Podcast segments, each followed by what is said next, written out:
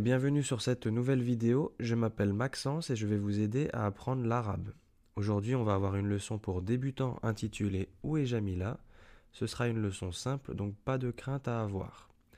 On va d'abord lire le texte en arabe, puis nous le traduirons et pour finir, on passera sur chaque mot pour en comprendre le sens. Passons à la première lecture en arabe.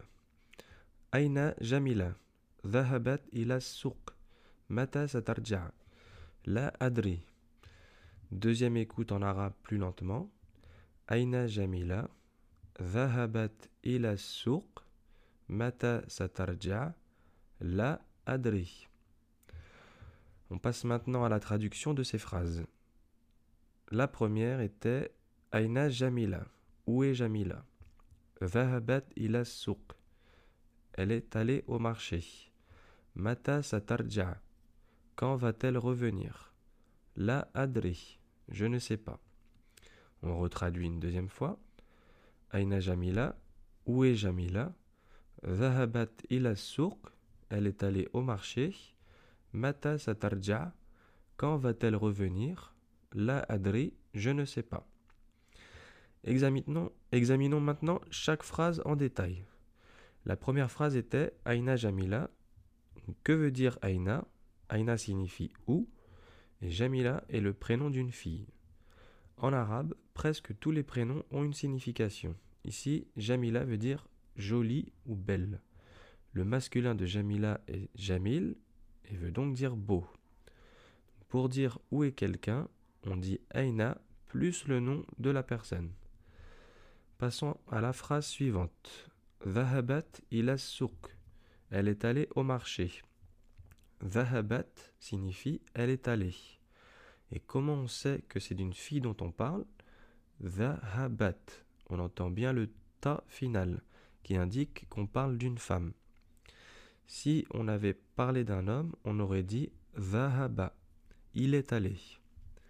Donc Zahabat ila souk, on a le mot ila qui signifie à dans le sens où il indique une direction. Et as fait référence à tous les marchés ouverts, mais il est aussi employé pour dire qu'on va au magasin ou au mall faire du shopping.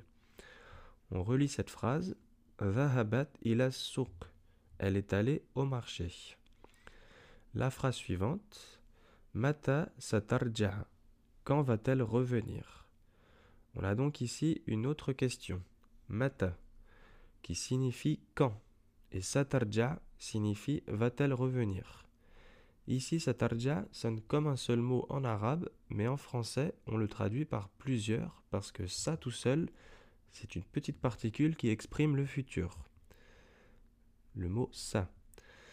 Tarja est la deuxième personne du verbe raja'a qui signifie revenir. Donc mata satarja signifie quand va-t-elle revenir. Si on avait voulu dire quand va-t-il revenir, on aurait dit Mata sayarja. La quatrième et dernière phrase, la adri, qui veut dire je ne sais pas. La veut dire non et adri veut dire je sais. Donc littéralement la phrase veut dire non je sais. Mais on la traduit par je ne sais pas. On va maintenant revoir les phrases entièrement en arabe sans traduction. Aina Jamila, Zahabat ila Mata satarja, La adri. Deuxième fois. Aina Jamila Dhahabat ila souk. Mata satarja La adri. Et pour finir, on va les retraduire une dernière fois afin de s'assurer que vous avez bien compris les traductions. Aina Jamila, où est Jamila? Dhahabat ila souk.